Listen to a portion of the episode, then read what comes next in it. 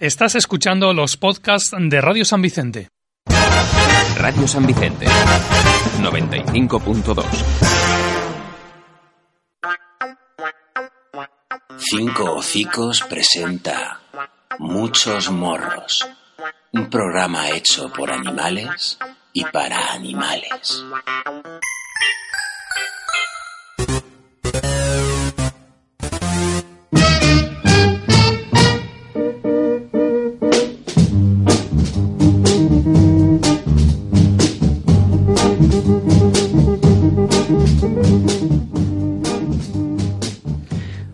Tardes, compañeras, compañeros. Eh, tengo aquí conmigo a Rubén y a Nacho. Buenas tardes también. Eh, bueno, pues ayer hubo, hubo tema con el IVA. eh, se llevó a debate al Congreso de los Diputados el, el volver a reducir eh, el IVA al 11 por, al 10%, un 11%. y bueno, ha salido aprobado y vamos eh, a ver a lo largo del programa, vamos a poder escuchar pues tanto a Nacho, a Rubén, a José Enrique Zaldívar y la calle también eh, habla sobre el tema del IVA para ver qué, qué significa el que se haya aprobado, qué es exactamente lo que se llevaba, qué problemas, eh, qué problema acarreaba el que fuera un 21% de IVA tanto para los animales como para las personas y los veterinarios, las clínicas veterinarias. ¿Y qué va a pasar a partir de ahora o si se sabe? Que igual no, no se sabe. Tenemos también esta semana sí, ya después del vegan, esperamos que haya descansado a Laura con la sección que estrenamos el primer programa de la temporada, Jauría de Zorras. Y bueno, pues yo creo que con todo esto vamos, esperemos que no nos falte tiempo para acabar todos los temas. Así que, compañeras, compañeros. Animales y bestias varias, empezamos.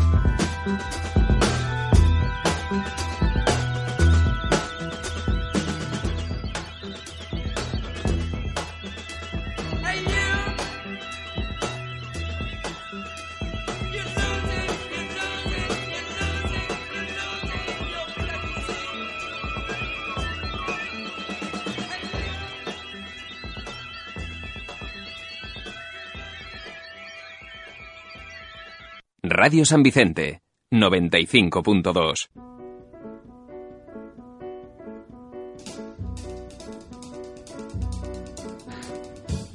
Bueno, pues como el orden de los factores no altera el producto, esta semana le vamos a dar un poco la vuelta al programa y vamos a empezar escuchando a José Enrique Zaldívar, ya que bueno, pues él estuvo en todo el meollo de, la cuestión del IVA veterinario, de la subida del IVA veterinario, tanto con la campaña previa como eh, ayer en el Congreso de los Diputados. Así que creo que lo mejor es que lo escuchemos a él, que nos cuente lo que pasó y a partir de ahí ya invado a preguntas a los compañeros. El martes no pasó como en Algemesí. Se presentaba en el Congreso de los Diputados una proposición no de ley para bajar el IVA veterinario de las clínicas de animales de compañía del 21% al 10%. Bueno, en realidad se trataba de volverlo casi a como estaba antes de septiembre de 2012.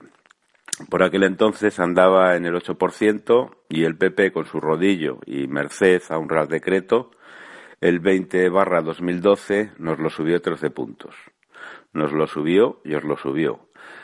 La PNL fue presentada por Joan Capdevila, diputado de Esquerra Republicana de Cataluña y veterinario, precisamente de animales de compañía.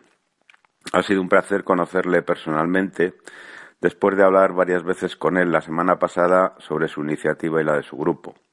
Además, no ha dudado en apuntarse a Abadma, con lo que contamos con el primer diputado del Congreso y veterinario en nuestra asociación.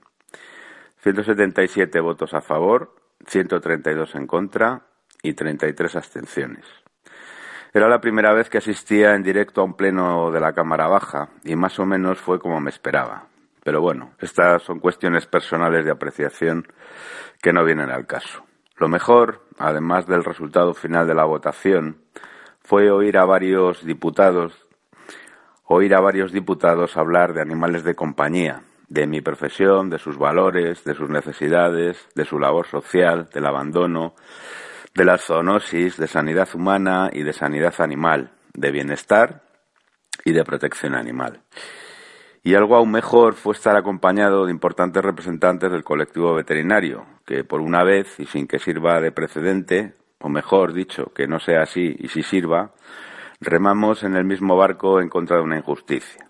En la tribuna de invitados estaba representada la Academia de Ciencias Veterinarias de Cataluña, el Consejo General de Veterinarios de España, la CEBE, Confederación Empresarial Veterinaria Española, ABEPA y ABADMA. Se podría pensar que era una mezcla explosiva, pero la verdad es que en esta ocasión, la que se presentaba la rebaja del IVA veterinario y otras muchas cosas que tratamos en las horas que allí estuvimos, los puntos de encuentro fueron muchos más de los que yo podría esperar. Faltaron algunos sectores de los clínicos, pero tampoco se les esperaba, porque en los días previos al pleno de ayer habían desaparecido de la escena. Seguramente tenían otras cosas que hacer, como pensar en ellos mismos y no en el colectivo. Dicen que el tiempo pone a cada uno en su sitio. Y el resultado de la votación fue el que habéis oído, del que ya teníamos constancia por contactos previos y las conversaciones mantenidas, salvo quizás la sorpresa de la abstención de Ciudadanos, que pensábamos que iba a votar en contra. Cosa que no hubiera cambiado el resultado, sino que solo lo habría apretado. Solo el PP votó en contra y los discursos, salvo el de su portavoz y el de Ciudadanos, coincidieron en todo en lo que respecta a las reivindicaciones que desde el sector de los veterinarios de animales de compañía llevamos reclamando cuatro años. El portavoz del Partido Popular, el señor Marí, que como he comentado fue el único grupo parlamentario que votó en contra de la PNL, habló de electoralismo. Lo único trascendental en el día de hoy es que se forme un gobierno estable, dijo. No pongo ningún pero, pero los datos que aportó, falsos porque han sido debidamente contrastados desde el ámbito veterinario de los animales de compañía, hablaban de una mejora de nuestro sector desde la subida del IVA y que no es tan importante el tipo impositivo, sino que tales servicios sean utilizados por los ciudadanos, cosa que había mejorado a partir de 2013 según su percepción. Se escudó en otro dato falso, y es que la subida de nuestro IVA había sido marcada por la regulación del marco europeo, y se atrevió a proponer, en este mismo sentido, una enmienda para trabajar en Europa la posibilidad de bajar este impuesto. Dicha enmienda fue rechazada por el portavoz de Esquerra Republicana de Cataluña. Lo raro, aunque habría estado bien, es que una cola de veterinarios no le esperaba la salida del Congreso para venderle sus clínicas. Se iba a enterar de lo que vale un peine. Por Ciudadanos, que en un principio iba, a votar en contra y luego se abstuvo, intervino Francisco Igea con su carta de presentación de liberal. Paz y bien, dijo al empezar. De electoralismo puro y duro calificó la PNL, como lo había hecho el portavoz del PP, y dijo que no era urgente. Negó que haya aumentado el abandono de animales desde 2012 y negó también que el negocio de las clínicas de animales de compañía haya descendido. Reconoció que puede ser un lujo tener un perro o un gato, pero dijo que lo es también ir al cine, morirse, leer o ir a la peluquería. Terminó su penosa intervención aportando el dato de que las enfermedades venéreas en Cataluña han aumentado y que deberían revisarse los planes de salud en esa comunidad en vez de hablar del aumento de la zoonosis, que es falso que hayan aumentado según las estadísticas oficiales que él había consultado. Un solo caso de rabia, dijo en 2014. Me temo que no miró desde cuándo había sido el anterior. Cuando regresó a su asiento fue efusivamente felicitado por sus compañeros de partido otro candidato a comprador de clínicas veterinarias. Dijo el portavoz del PSOE para la ocasión que la subida del IVA empobrece y favorece el fraude fiscal y que si es cierta la recuperación económica que nos vende el Partido Popular, es hora de bajar el IVA. Añadió que el portavoz del PP no había hablado en su discurso de salud pública, sino solo de economía, y que es precisamente esa, la salud pública, la que ha sido atacada con la elevación del impuesto. Los discursos del resto de los portavoces favorables a la PNL recogieron el sentir y los datos que desde el sector veterinario de los animales de compañía se les habían pasado, objetivos y demostrados. Se negó la mayor, es decir, que esa subida de 13 puntos obedeciera a que así lo estableció Bruselas. Argumento falso y demostrado con un contundente informe que la CEBE encargó en su momento. Se habló del cierre de negocios en nuestro sector, de la precariedad laboral, del intrusismo profesional, del peligro que, corre la salud pública, del riesgo de aumento de las zoonosis, de animales que no son vacunados ni desparasitados, de perros y de gatos aquejados de enfermedades crónicas, que han visto disminuida su esperanza de vida porque sus responsables no han podido costearles sus medicaciones, y se habló mm, de que no se puede entender que la consulta y el tratamiento de una vaca, un caballo, una oveja se facture con un 10% de IVA y el de un perro o de un gato con un 23%. ¿Cómo se puede discriminar o se pueden discriminar los mismos actos clínicos dentro de la misma profesión con impuestos diferentes según la especie que se atienda o el uso que se les dé a estas? Un apunte. Curioso que los perros de reala sean animales de producción y los que viven en pisos sean otra cosa y que los veterinarios tengamos que aplicar un IVA diferente según la utilidad del perro que atendemos. En conclusión, PNL aprobada, contentos y a la espera de cómo sea el próximo gobierno, de que haya no nuevas elecciones que podrían modificar la aritmética del Congreso de los Diputados y de cómo se decida o se pueda tramitar este texto presentado por Esquerra. Hay varias posibilidades, proyecto de ley o propuesta de ley, cuya forma de tramitación es ligeramente diferente. En lo que sí hemos quedado algunos, con algunos de los diputados es en seguir presionando en cuanto se conozca el nuevo gobierno. Y lo haremos, claro. Y agradecidos, por tanto, a los portavoces que intervinieron, como Uralde por Unidos Podemos, Quevedo Turbe de Nueva Canarias, Martínez Oblanca de Foro por Asturias, Ferran Bell del CDC, las tres representantes o representantes del grupo mixto y a Joseba Aguirrechea del grupo vasco y al señor Sicilia del portavoz del PSOE. Hoy ya os iremos contando.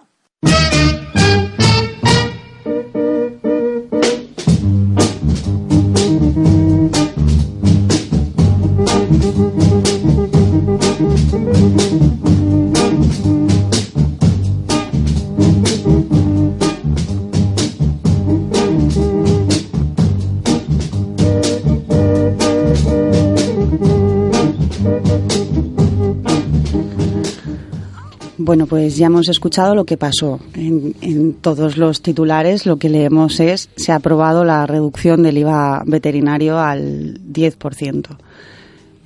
¿Qué significa eso? O sea, ¿qué va a pasar a partir de ahora? Mañana cuando vaya a la clínica voy a tener ya un, las tarifas van a ser inferiores, se va a notar. Nacho, buenas tardes. que. Buenas tardes. Todavía no, toda- todavía no y, y probablemente tarde un poco, porque bueno, el proceso va a ser un poco largo. Ahora Rubén nos va a explicar un poco cuál, cuál es el procedimiento, pero mm, digamos que resumiéndolo, lo que va a pasar es que esta, esta propuesta tiene que ir al Senado, donde el Partido Popular es mayoría, entonces previsiblemente será rechazada.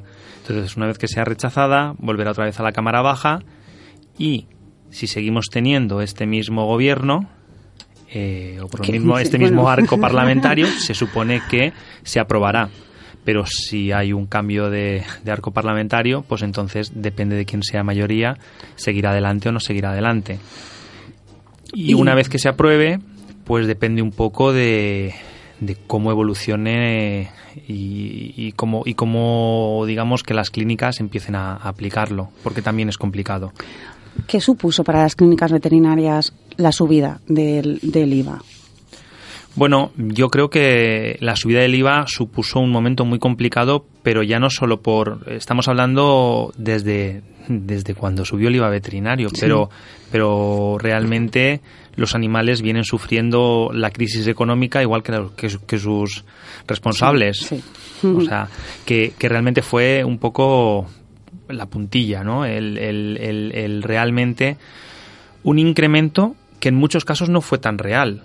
Es decir, nosotros siempre hemos hablado del IVA, del IVA, del IVA y, y a lo mejor tampoco fue tan real porque sí que es verdad que las clínicas o muchas clínicas no subieron sus precios un 13%, Lo sino que muchas clínicas, por lo menos un porcentaje bastante alto, lo asumieron ellos podríamos decir de sus beneficios, no es de sus beneficios, porque pocas clínicas se enriquecen. Es decir, esto, vamos a ver, la- las clínicas, y eso siempre lo hemos dicho, eh, ocupan una función económica y una función social. Y está claro que los que tratan la clínica como empresa, pues como en todas las pequeñas y medianas empresas y las grandes empresas, las hay que facturan mucho, las hay que son equilibradas y las hay que sobreviven como pueden. Entonces, claro, no se puede medir todas por el mismo rasero Claro. porque no tienen los mismos recursos. Entonces, sí que es verdad que hay una gran mayoría de clínicas que lo que han hecho ha sido asumir parte del, del, del coste de ese IVA y aguantar el chaparrón. Entonces, ahora, cuando, cuando se regule este IVA, lo que hay que ver es, las clínicas tendrán que hacer sus números para ver si pueden ser viables. De todas maneras, yo pienso que, que las personas que llevan a los animales a sus clínicas son también capaces de ver los verdaderos esfuerzos muchas veces que hacen los veterinarios con sus animales. Hay mucha gente que le cuesta, pero lo normal es que sí. Sí, pero también hay muchas personas Sí. que llevan a sus animales a, a las clínicas y ven verdaderamente que, que el veterinario está poniendo de su parte Sí. y, y- y está dando facilidades para, para que no suceda pues una eutanasia a destiempo, un- un- una falta de tratamiento o, o- o que un animal realmente padezca. Y entonces, o sea, cara, cara al, al usuario, al no al animal, por quien se hace cargo de, al responsable de, de ese animal, eh, ¿crees que, que realmente va a favorecer el que ahora, pues, no sé, se retomarán otra vez eh, antiparasitarios, o sea, desparasitaciones, vacunas? ¿Se ha notado ahí una disminución de, de ese cuidado mm, primordial para, las, para nuestros catpinches y canpinches? Yo creo que sí, sí que se ha notado. Pero también creo que, que no nos tenemos que centrar en que el IVA sobre las clínicas veterinarias o más sobre, sobre la, la labor sanitaria de los veterinarios dejarla en un plano económico. Es decir, nosotros con esta reivindicación también lo que queremos demostrar y lo que queremos hacer ver a la sociedad es que la salud animal es la salud de los humanos. Sí. Es decir, eh, eso es lo más importante, es decir, retomar que convivimos con seres vivos y tenemos que tener un respeto mutuo hacia esos seres vivos. Entonces, el factor económico es importante porque hemos, hemos siempre, desde, desde la subida, hemos ido eh, diciendo que, que, que esto ha repercutido negativamente en los, en los animales. Pero si nos quedamos solo en eso, en que, en que hemos conseguido que se baje el IVA, presumiblemente, y, y esperemos que sea así, y nos quedamos solo en eso, volveremos a fracasar. Tenemos que tener en cuenta eh, un poco la, la reivindicación social que hemos hecho con, con este proceso también sobre los derechos de los animales. ¿Cuál ha sido esa reivindicación? Pues que eh, los animales conviven con nosotros, son parte de nuestra salud, de la salud de las personas y que hay determinadas eh, situaciones que, claro, que, que pueden influenciarnos directamente y que el factor económico no tiene que ser un factor limitante. Entonces, bueno, el IVA yo creo que también es, es una situación injusta. Creo que con el tiempo me he dado cuenta de que probablemente nos hayamos equivocado todos los sectores de la sociedad con el IVA, porque cada uno de, de, digamos, de los grupos laborales hemos luchado contra el IVA, contra nuestro IVA, y yo creo que quizá lo importante hubiese sido luchar contra el IVA general. El IVA general es el impuesto para mí más injusto que hay ahora mismo en este país, porque Es- realmente eh, afecta, no afecta igual para, para todos, no es proporcional, porque todo el mundo paga el mismo porcentaje independientemente de lo que, de lo que gane. Entonces, quizá más que, que cada sector hubiese luchado por rebajar su IVA o ver si, si era reducido, si no era reducido, quizá mm, teníamos que haber hecho una fuerza común para decir, bueno, eh, el impuesto es un dinero que se nos retiene o un dinero que nosotros devolvemos o que pagamos Ya. para que repercuta en nuestros propios servicios. Pues vamos a ver de qué forma lo podemos hacer que sea más justo para todos. Nacho, ¿qué más aportaría sobre todo este tema del todo este revuelo del, del IVA que, que está pasando? Pues ya digo que, que se ve claramente las prioridades de cada de cada grupo, de cada Sí. de cada grupo social y que y que realmente los que velamos por los animales seguiremos luchando por los animales y a los que no les importan los animales, pues directamente los pondrán al fondo del al final de, de la cola de las prioridades y seguirán cosificándolos y seguirán pensando que son recursos para las personas y no y Sí. no compañeros de camino, Seguir en la misma línea.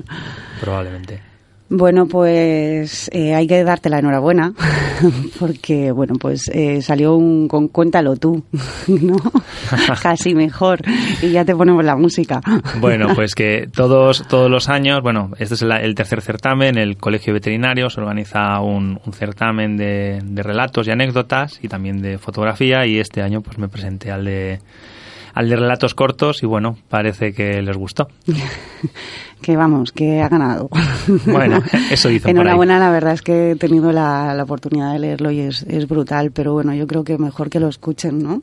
Bueno, vamos, vamos a intentarlo.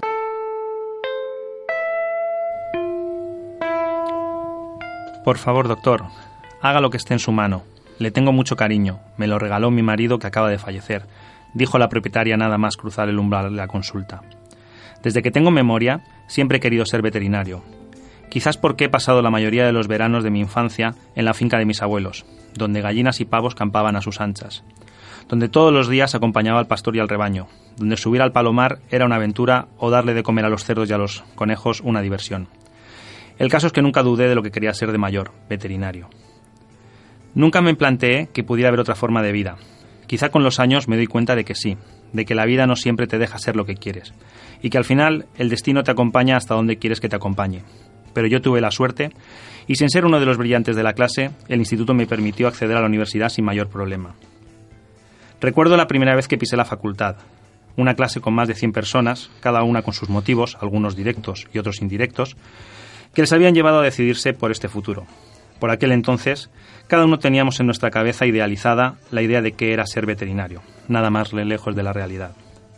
Los años fueron pasando, metido en la vorágine de teoría y prácticas, las mil y una disciplinas que tiene donde cada profesor pretende imponer por qué su asignatura es la más importante de la carrera, pero pocos mostrándote la imagen global de la persona profesional que un día llegaría a ser. Y ese día, ese ansiado día llegó, en el que te dan la última nota. Realmente fue una mezcla de sensaciones contrapuestas, un salto al vacío, un ya estás aquí, pero a la vez una reflexión de ¿realmente quieres estar aquí? Yo siempre quise ser veterinario. Han pasado ya bastantes años desde aquel día, pero entonces hoy sigo pensando que al mundo le falta la visión global de la vida, que trabajamos día a día por superarnos en nuestra formación técnica. Seguimos como nuestros profesores de entonces, tratando de demostrar por qué la calidad técnica que aportamos es la mejor que se puede dar hoy en día, que somos responsables de mucho más. Somos responsables de trabajar con vidas, somos responsables de mostrar a nuestros pacientes qué es una vida digna y qué es calidad de vida, cuando todo tiene solución menos la muerte y cuando a veces la muerte es la solución. Abrí la caja con sumo cuidado. Extraje al canario con la luz atenuada para reducir el estrés. Con movimientos delicados y haciendo eco de mi profesionalidad, exploré al animal diagnosticando un quiste en la región infraorbitaria. Le hablé a la propietaria de las posibles opciones a seguir, a lo que ella me contestó. A mi marido le costó 20 euros, no pensaba gastarme mucho más.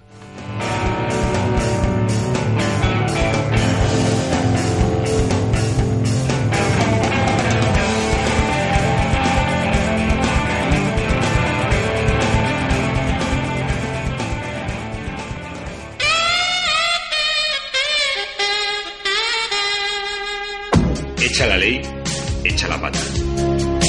La legislación es insuficiente. Siempre.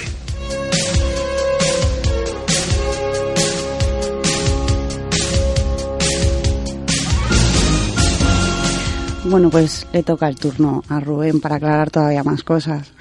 Hola. Buenas tardes, Rubén. ¿Qué nos cuentas? Yo tengo un lío de qué es una propuesta no de ley, qué, qué significa todo lo que está pasando. Yo siempre con entretenimiento puro y propuestas lúdicas, ¿verdad? Vamos a intentar explicar lo que es una Te queremos igual. Se agradece. Bueno, pues una proposición no de ley, que es lo que se ha aprobado a, a propuesta de RC. ¿Qué es? Pues lo primero que hay que decir es una propuesta no vinculante. ¿Qué significa esto? Que no obliga a nada materialmente, jurídicamente. Eh, esa propuesta la presentan los grupos parlamentarios sobre cualquier tema eh, y son los diputados o los senadores, según la Cámara en la que se presente, los que tienen que votar a favor o en contra y lo que resulte de ahí no va a tener carácter de ley. Por tanto, como digo, no es vinculante. ¿Para qué sirve esto?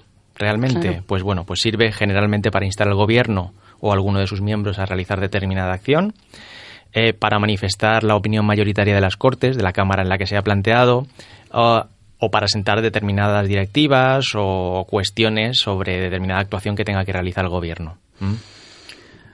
Pero entonces, porque yo te oigo todo el rato decir que no es vinculante, que no tiene, eh, suena a que no tiene valor ninguno el que se haya Bueno, aprobado. Es una, es Te una mani- hablo desde la ignorancia. es, es una manifestación política. Lo que dice la- esa aprobación de la propuesta no de ley es que el Congreso de los Diputados está a favor de que se modifique el IVA en el sentido en el que se quiere modificar. que no es que se tenga que modificar, No. sino que lo quieren modificar. Exacto. Vale, Exacto. Se ha vale. instado al Ejecutivo, que ahora mismo es en funciones, a que modifique, eh, o, se, se insta de alguna manera a que se modifique ese tipo. Eh, en este caso, el procedimiento habría terminado. Puntualizando el compañero Nacho que, ha- comentado antes, el procedimiento terminaría aquí. El- se podía haber planteado en el Senado, se puede plantear en el Congreso, pero la propuesta de no de ley es aprobada Sí. y queda ahí. Entonces, ¿cómo se convierte esto en vinculante? Zaldívar también lo ha, lo ha anticipado de alguna manera. Hay varias vías. Una sería el proyecto de ley. El proyecto de ley es la iniciativa que plantea el gobierno. Pero claro, para eso primero tenemos que tener un gobierno y un gobierno que esté en esa línea. Entonces es un poco incierto de alguna manera hasta que tengamos formado el ejecutivo y, en fin, y pase lo que tenga que pasar. La otra alternativa, si no se disolviesen las Cortes y la mayoría que hay conformado ahora mismo continuase en vigor, es la proposición de ley, en este caso es de ley, no no, no de ley, sino Sí. proposición de ley, que la presenta pues el Congreso o el Senado, las, eh, las asambleas de las comunidades autónomas o la ILP, la Iniciativa Legislativa Popular, tam- cuando se presenta la recogida de firmas también toma la forma de proposición no de ley. Es una manera de iniciar la el, el mecanismo legislativo.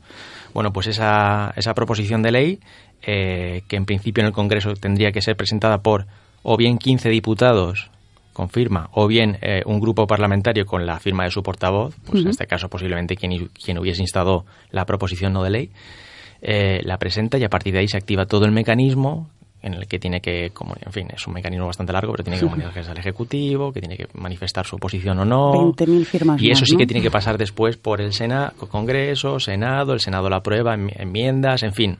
Estamos hablando de que generalmente tarda una tramitación alrededor de cinco meses de media. Vale. O sea Una- que se una puede vez, decir... una vez se ha iniciado el camino de la proposición de ley. Vale, o sea que, que un poco más. Sí, en este caso, pues Se puede decir un poco que lo que se ha hecho es alzar la voz, ver que todo el mundo está de acuerdo y a partir de aquí es cuando se tiene que empezar a, a gestionar fuerte el que se, que se que llegue a los usuarios realmente, que, que se beneficien esos animales. Sí, se ha manifestado una, una voluntad y una intención política. Cuando lo hace el Senado se llama moción, o sea que realmente nos da un poco idea de que cuál es el contenido jurídico de, de ese pronunciamiento. Madre mía, qué lío. claro, es, eh, yo es que sí que es cierto que lees los titulares. Ya se ha aprobado. Pues suena que ya está, que mañana ya se va a saber. Y uno podría pensar que va al veterinario mañana y ya, ya tiene que pagar el 10. No, no, desgraciadamente no. Y lo, lo peor desde mi punto de vista, no quiero ser optimista ni pesimista porque no me corresponde a mí hacer ese juicio, pero lo peor es que tampoco es seguro. No es seguro que vaya a haber un 10% sí, en ningún sí, momento. Sí, es un poco, es como que se ha levantado la voz, como que se vuelve a llevar otra vez a... Es importante, desde luego, porque se, el debate se focaliza en ese punto y, es, y, se manifiesta la, voluntad del pueblo que está representado en el Parlamento, pero claro. Pues nada, a ver, ahora esperar, toca otra vez esperar. Sí. ¿Algo más que aportar, Rubén? ¿Algo que veas importante para que, tengamos que saber? Bueno, no, respecto a este tema ya lo he dicho bastante por encima, pero tampoco quería ser muy pesado y es denso hasta para quien se dedica a esto. Muchos parlamentarios que entran en el Congreso no lo tienen claro, o sea que tampoco quería ser, pero sobre todo eso, que la iniciativa eh, legislativa parte del Congreso, a veces parte del Senado, a veces parte de las comunidades autónomas y a veces de los ciudadanos con la ILP. Eso iba a decirte, los ciudadanos también pueden, el, tenemos la opción de decir ¿Qué, habría que hacer para, para, poder llevar una iniciativa de este tipo o de cualquier otra causa? La, la, ciudadanía tiene la posibilidad de aprobar una ley? Pues sí y no. Sí, legalmente es difícil en, de facto porque la estadística dice que solamente de todas, desde que existe la iniciativa legislativa popular, en lo que llevamos de democracia, solamente se ha aprobado una que eso anima ha, llegado a, digamos a ser ley una, una que partió de la iniciativa legislativa popular. Lo del tema de las corridas de toros en Cataluña que también estuvo eh, José Enrique en fin eh, porque también se está oyendo ahora en titulares mm. que no va a seguir adelante, o sea, que vuelve a haber sangre. claro, ahí tengo que distinguir. Esa fue una iniciativa legislativa popular autonómica por parte de Cataluña. Vale, vale, vale. En las comunidades sí se llevan más a cabo porque no se exigen las 500.000 firmas que exige la normativa estatal, que son muchas. Sí. Entonces, bueno, sí, lo que está sucediendo con, con el tema de las corridas de toros, y parece el constitucional, hay un recurso interpuesto, ha deliberado ya sobre el tema. Todavía no han anunciado cuál es la resolución, pero ya se ha filtrado a determinadas fuentes que va a ser eh, que la resolución va a ir en el sentido de que, de que se entienda que la autonomía no tiene competencia para prohibir sobre, sobre esta materia. Que la monumental va, a volver a ver ese No, no, no. Bueno, luego hay otras cuestiones que también hay gente que lo. Porque no solamente es una cuestión de prohibir eh, por parte de la autonomía, sino que luego tiene que haber. darse determinadas condiciones, qué plazas de toros hay en Cataluña, cuáles reúnen las condiciones, normativa, eh, perdón, normativa municipal que también que en ese constitucional no, no ha entrado. Entonces, claro, aunque diga la autonomía no puede elegirla sobre este tema, si, la, si el municipio ya ha prohibido o ya ha derivado el uso de la plaza para otras cuestiones, se siente. ya eh, sí, tendría que ir por otra vía. Bueno, pues a ver cómo son dos temas que están ahí que dan miedito. A ver si, si va bien y, y tanto lo uno como lo otro sale de verdad adelante y en el menor tiempo posible. Bueno, pues yo creo eh, el compañero Arbues también ha salido a la calle. Vamos a ver qué, qué ladra la gente o qué muge. y en Facebook únete al grupo Muchos Morros.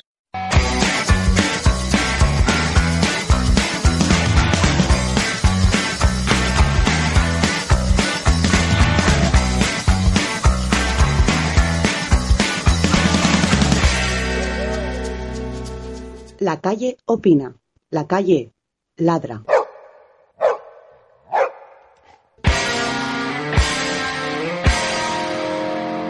El Congreso ha aprobado la propuesta no de ley para la bajada del IVA veterinario del 21 al 10%. Todos los partidos han votado a favor, menos el PP que lo ha hecho en contra y Ciudadanos que se ha abstenido. Vamos a ver qué tiene que ladrar la calle acerca de todo esto. Bueno, yo ahora no tengo animales, pero he tenido y me parece muy bien que hayan bajado los impuestos del veterinario, porque así da más oportunidades para poder salvar animales y ayudarlos. Pues yo creo que la bajada del IVA está muy bien, sobre todo por los animales callejeros y, las personas que se dedican a ayudarles, como las protectoras o las asociaciones o bien gente buena que cuando ve que un animal que no es suyo tiene problemas, eh, pues lo acerca al veterinario. Porque también creo que si, por ejemplo, lo vemos en la situación de que vemos un gato atropellado o un perro, debemos ayudarle. Y para eso, pues la bajada del IVA de nuestro veterinario ayuda bastante.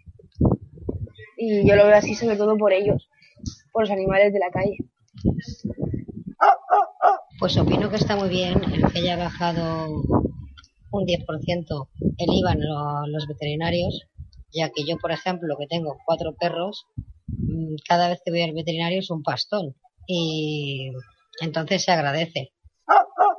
Pues lógicamente la bajada del IVA en los servicios veterinarios me parece que es una buena noticia, pero al mismo tiempo es algo que te da que pensar, porque primero te preguntas por qué no ha sido siempre así, qué, qué puede haber detrás de ese IVA para algo que al fin y al cabo es un servicio para tener en buenas condiciones a seres vivos. Un tipo de penalización fiscal es una medida recaudatoria que ignora totalmente que no es lo mismo un artículo de lujo que tener a un animal en buenas condiciones. Entonces me preocupa un poco esa fiscalidad que no se plantea eh, qué valores quiere para la sociedad. Hola, buenos días. A ver, será más barato vacunar a los perros, caparlos, con lo cual mejor porque así habrá menos perros y gatos y no habrán plagas. Mm, personalmente me parece muy bien la bajada del IVA en cuanto a gastos veterinarios. Eh, creo que nuestros compañeros deberían incluirse, de hecho, en la seguridad social para que no tengamos que agobiarnos por si no vamos a poder tener dinero o para mantenerlos en caso de que les ocurra cualquier cosa, cualquier imprevisto.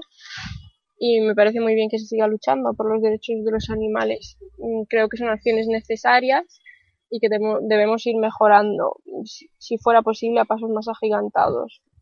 Un 2% es algo, pero no creo que sea suficiente. Mm, como he dicho anteriormente, me parece que deberían ser incluidos en la seguridad social y no tener que pagar veterinario cada vez que acudimos por una revisión o por cualquier, cualquier motivo, porque el precio es bastante elevado. Entonces, se hace difícil poder mantener más de un animal no humano. Eh, realmente, en mi opinión, fue una subida injusta, así que veo de justicia que se haya bajado. Vamos, no creo que sea un artículo de primera necesidad tratar o, curar o prevenir a la enfermedad de un miembro de mi familia. Pues a ver, por suerte no me ha pillado la subida del 21%, ya que mi gato nos ha puesto malo, pero vamos, pues me parece fantástico que lo hayan bajado, porque es que deberían mirar más por los animalicos. ¿Qué quieres que te diga? Pues que muy bien. Estoy de acuerdo que haya habido una reducción del IVA, que esté aprobado esa reducción del 21% al 10%. Debería ser más bajo pero estoy de acuerdo. Ahora lo que tendrían que hacer el Colegio de Veterinarios era hacer también reducción de, tarifas de, en las clínicas para que todo el mundo pueda acceder a pagar esas cantidades cuando sus, mascotas están enfermas y no provocar en muchas ocasiones el, descuido de, de los animales.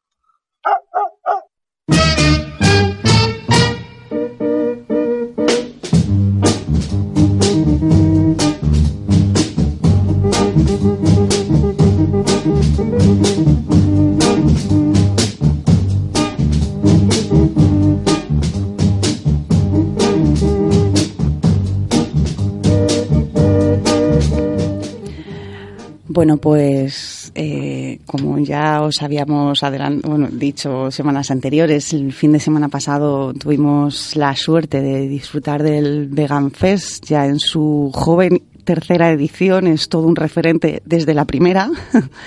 Y bueno, pues la verdad es que Cinco Dicos estuvo allí con el stand y el ambiente fue brutal. Desde aquí dar la enhorabuena a la organización. Y bueno, críticas seguro que escucharéis, pero le comentaba antes al compañero Rubén que si no, si hay críticas es porque está muy bien hecho. Así que, enhorabuena. Rubén es uno de los, de los culpables de que haya salido bien. Laura, a ver si después podemos hablar con ella también.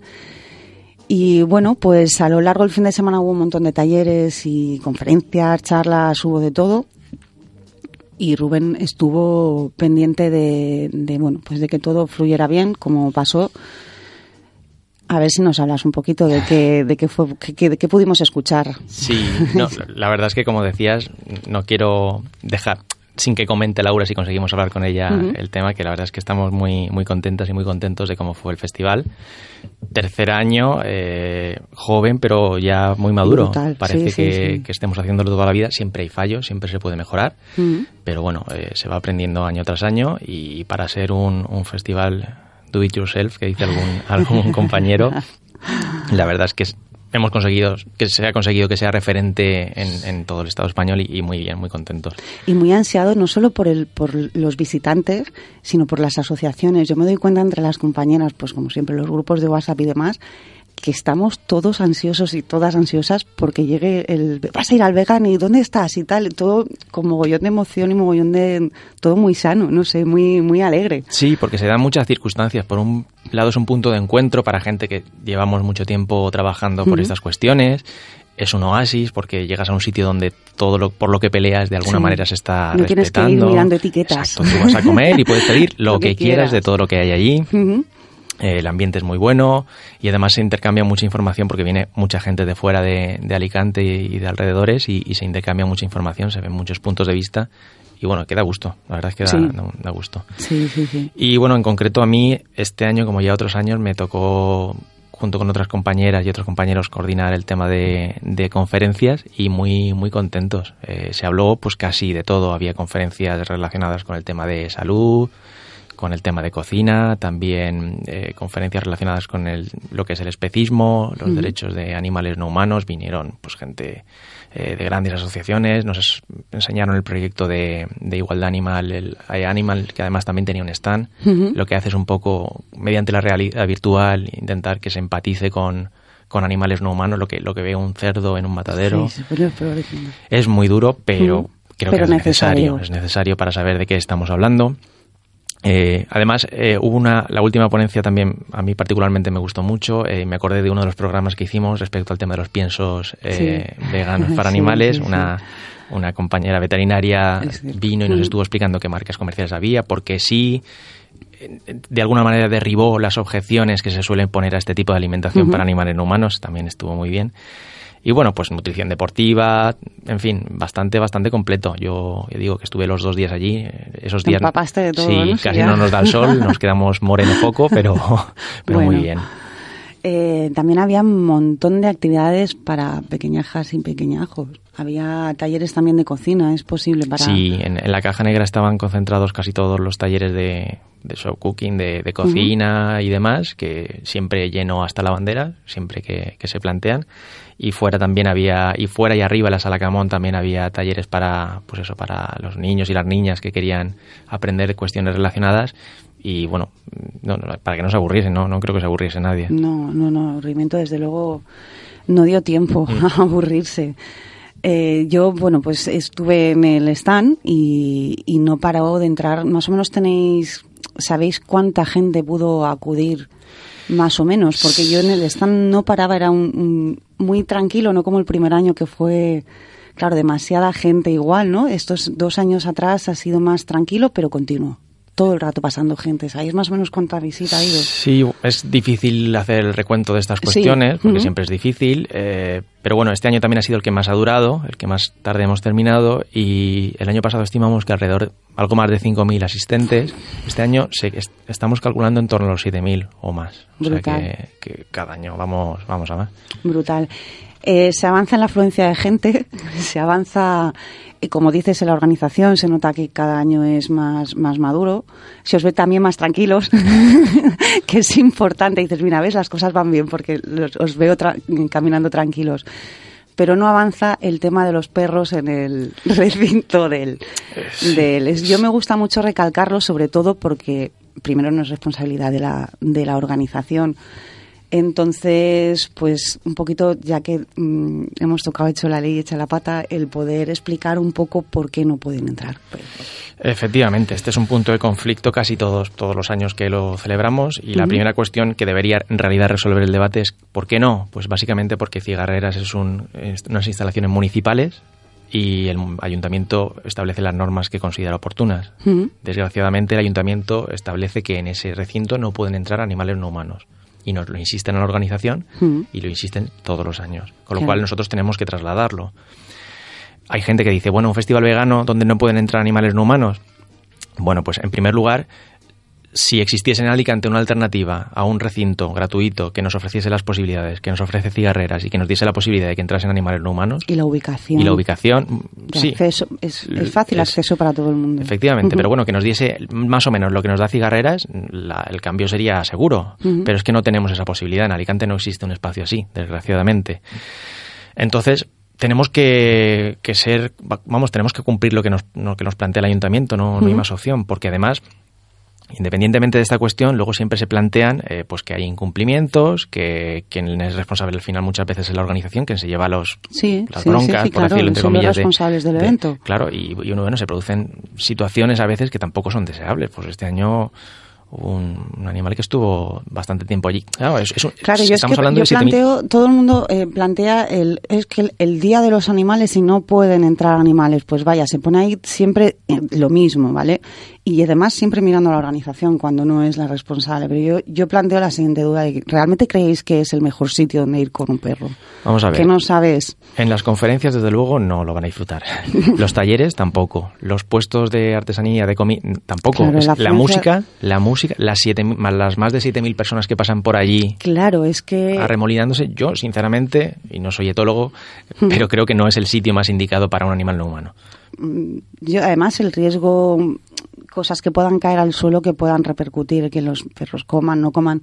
No como dices no es considero desde mi punto de vista yo tampoco llevaría a ni- de hecho bueno en el para la charla que, que dio cinco cicos y el taller todo el mundo nos preguntaba antes va a ir sábado la terapeuta de, la asociación va a ir va a ir y yo mm, en un principio sí que piensas en llevarla porque al pertenecer a la asociación perra de terapia y demás sí que podía acceder para el taller, pero yo tenía que estar allí hasta las 7 de la, tarde, la perra tendría que haber estado acompañándonos allí hasta las 7 de la tarde y consideré que no era el mejor ambiente para el animal, para que ella estuviera tranquila y, y pudiera disfrutar. Así que bueno, pues siento todos los que esperaban verla, pero, pero no considero que no es el mejor sitio, no por ser el vegan, no por tal, sino pues por la afluencia de gente, música alta, bebidas que caen al suelo, cristales, en fin, pues eso, solo el, el mareo. Esa es un poco la guinda, pero vamos, que tenemos que cogernos a la normativa. Si se Ujú. quiere presionar a alguien por parte de los asistentes, que me parecerá bien, Ujú. es al ayuntamiento, Claro, para que cambie esa normativa. claro. Y cuanta más gente se lo diga, pues es posible que el ayuntamiento con mayor facilidad se lo plantee. Hmm. Yo, yo propongo a toda esa gente que, que se queja, pues eso, que haga, que, como era proposición no de ley, que Uf. recoja las 500.000 firmas. Aquí realmente no tendría que tomar forma No. de nada. Que vaya al ayuntamiento y que lo diga. sí, que lo diga.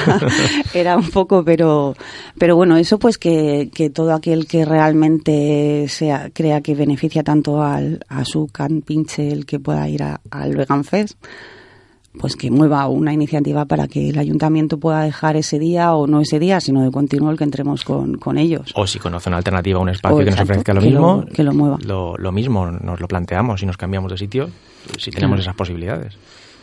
Pues bueno, no te preocupes que en el cuarto Vegan Fest saldrá el mismo tema. es ¿Por qué no entran los perros en él? y espérate que no hubiera algún gato por ahí. Eh, bueno, eh, tuviste el taller. Sí, yo tuve taller yo- y tú tuviste taller, sí. Si quieres empiezo yo. Me has pillado. Sí, el mío era, bueno, lo llamamos manual, no, realmente no era un taller, al final fue conferencia, dije Ah, taller cuando lo presenté, pero fue conferencia, era manual de activismo. Y, y la verdad es que estuvo bien, la asistencia fue bastante buena, hubo gente que planteó muchas dudas, eh, creo que quedaron resueltas, como siempre me disparé y resolví todo demasiado rápido, con lo cual, bueno, pues eh, en cualquier caso creo que se entendió, o sea que no... Vamos, que en principio bien, quedaron resueltas cuáles son las cuestiones para hacer activismo de manera más eficaz a nivel legal. Y bueno, y el año que viene a ver, veremos si nos planteamos otra cosa. Bueno, seguro que fue genial. Pues nada, a ¿Y mí no me mires así. a mí es que me da mucho, bueno, nada, Cinco Cicos también tenía un taller y charla a la vez. La idea era un poquito, no, la verdad es que no lo hablamos antes del, del vegan, pero la idea era un poco hacer el- un taller con los pequeñajos en el que, pues mediante una orilla de teatro y pictogramas, dibujos y demás, eh, les dábamos a conocer a los peques la las necesidades reales, ¿no? Las de los animales en su hábitat, refiriéndonos un poquito pues al tema del circo, el cautiverio, pues que un delfín no puede nadar 70 kilómetros en una piscina de un delfinario como lo haría en su, en su hábitat natural. Y bueno, pues nos salió en un principio un poco todo al revés, porque no lo, no lo planteamos, o sea, no, se, no lo presentamos bien y no vinieron nenes. Pero por el contrario, claro, la idea era que vinieran los, yo raptaba a los papás y a las mamás, me los llevaba a la sala de al lado y, los dejaba a los niños que se explayasen con los compañeros del teatro y demás y yo les daba un poco de charla de educación infantil con respecto a los animales y educación a los animales con respecto a los niños. Y nos salió eso un poco al revés, así que los compañeros, sin embargo, vinieron un montón de adultos a escuchar una charla sobre educación y nos quedamos un poco descuadrados, pero fue una experiencia brutal porque, bueno, los compañeros se fueron a reclutar niños, consiguieron subir un montón de nanos que se lo pasaron y nanas que se lo pasaron en grande. Y yo, pues como la, lo que tenía preparado, pues igual no, no era lo que la gente que vino esperaba escuchar, pues al final nos sentamos todos ahí en círculo, un poco de tú a tú, y pregunté a ver qué habían venido a escuchar. Y la verdad es que estuvimos pues, cerca de dos horas y fue una experiencia para mí súper enriquecedora de cómo la gente, pues eso, las inquietudes que tiene la gente y lo, cómo pretende mejorar con respecto a un poquito lo que pasa con la sociedad de los animales, la educación y, y cómo poder respetar eh, a los animales al mismo tiempo que, o sea, ofrecerles sus necesidades reales al mismo tiempo que somos cívicos con, los, con las vecinas, los vecinos y en sociedad fue genial. La verdad es que fue una experiencia al principio cuando desubicante, pero después muy, muy enriquecedora. Y espero que a la gente le sirviera. Estoy convencido de que a la gente le sirvió, porque además la estadística están haciéndose encuestas y demás, y hay un altísimo porcentaje de gente no vegana que asiste al festival que cuando sale se lo está planteando. Ea.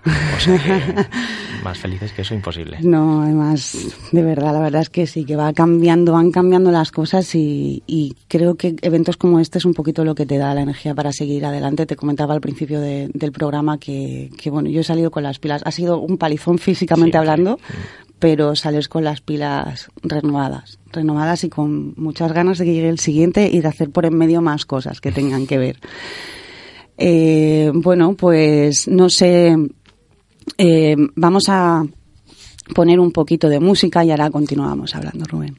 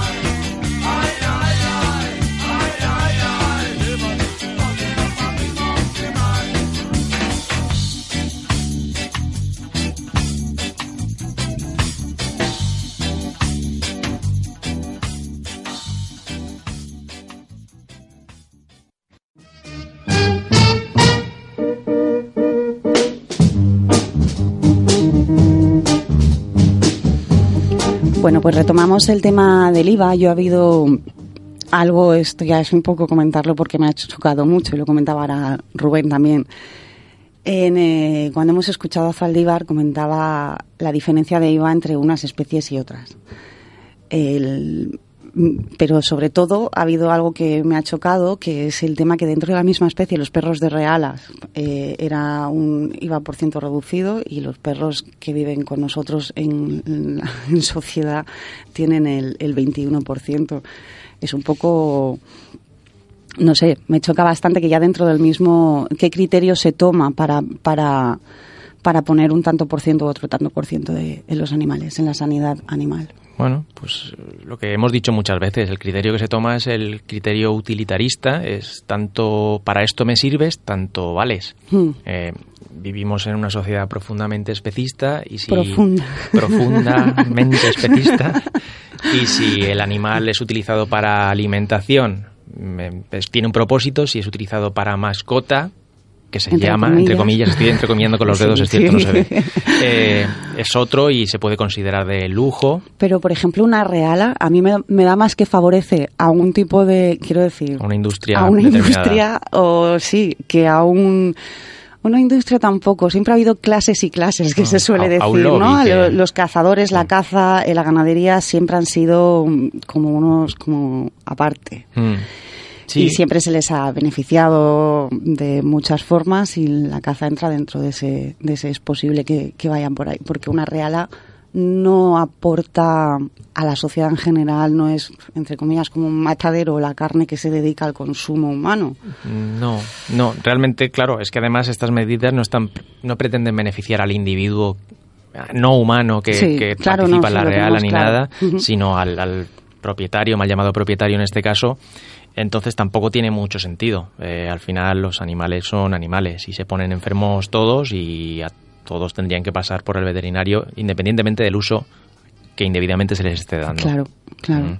No sé, es un poco un poco entre lioso y, y, y sobre todo asusta el ver cómo se diferencia eso el criterio que puedan usar para, para diferenciar de una de una especie a otra. Mm, Es tan mecanicista. Yo, desde luego, cuando tengo, no tengo claro el tema, lo intento comparar con los seres humanos y, y vemos el tema de- del IVA.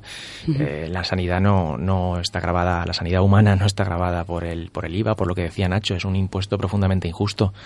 Entonces, ¿por qué tenemos que grabar la, la sanidad de otros animales no humanos cuando al final sufren las mismas enfermedades que, no, no las mismas, pero sufren enfermedades como Sí, nosotros sí, y tienen que pasar por el veterinario igualmente? No es un lujo. Y sobre todo, sobre todo eso, no es un lujo en el momento que si nos ponemos en plan especista o si queremos anteponer eh, el, los humanos, pues eso comentaban los dos, tanto José Enrique Zaldívar como Nacho, que, que afecta también a la salubridad humana.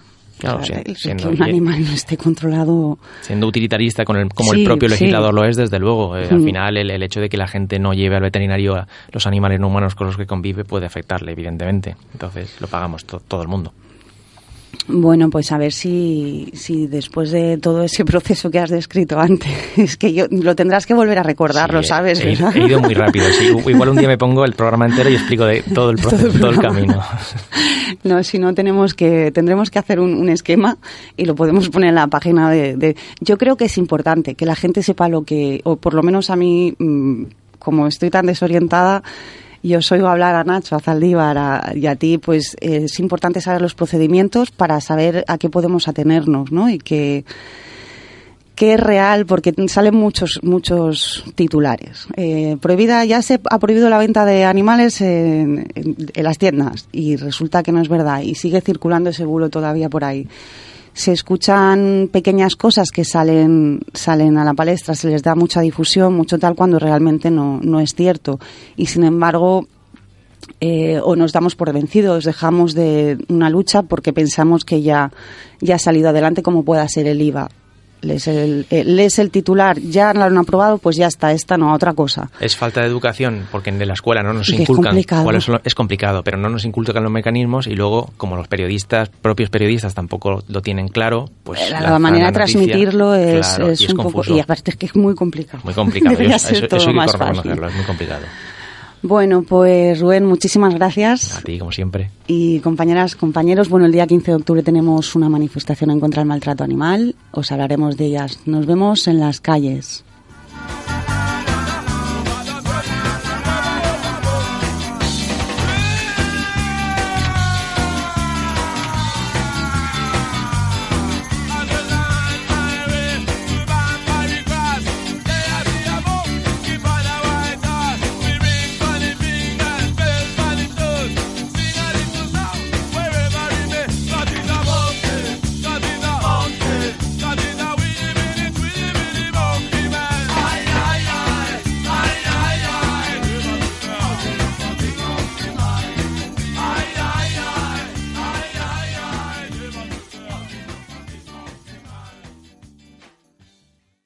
Gracias por escuchar o descargar nuestros podcasts. Síguenos en la 95.2 y en www.radiosanvicente.com o en nuestra aplicación para dispositivos móviles.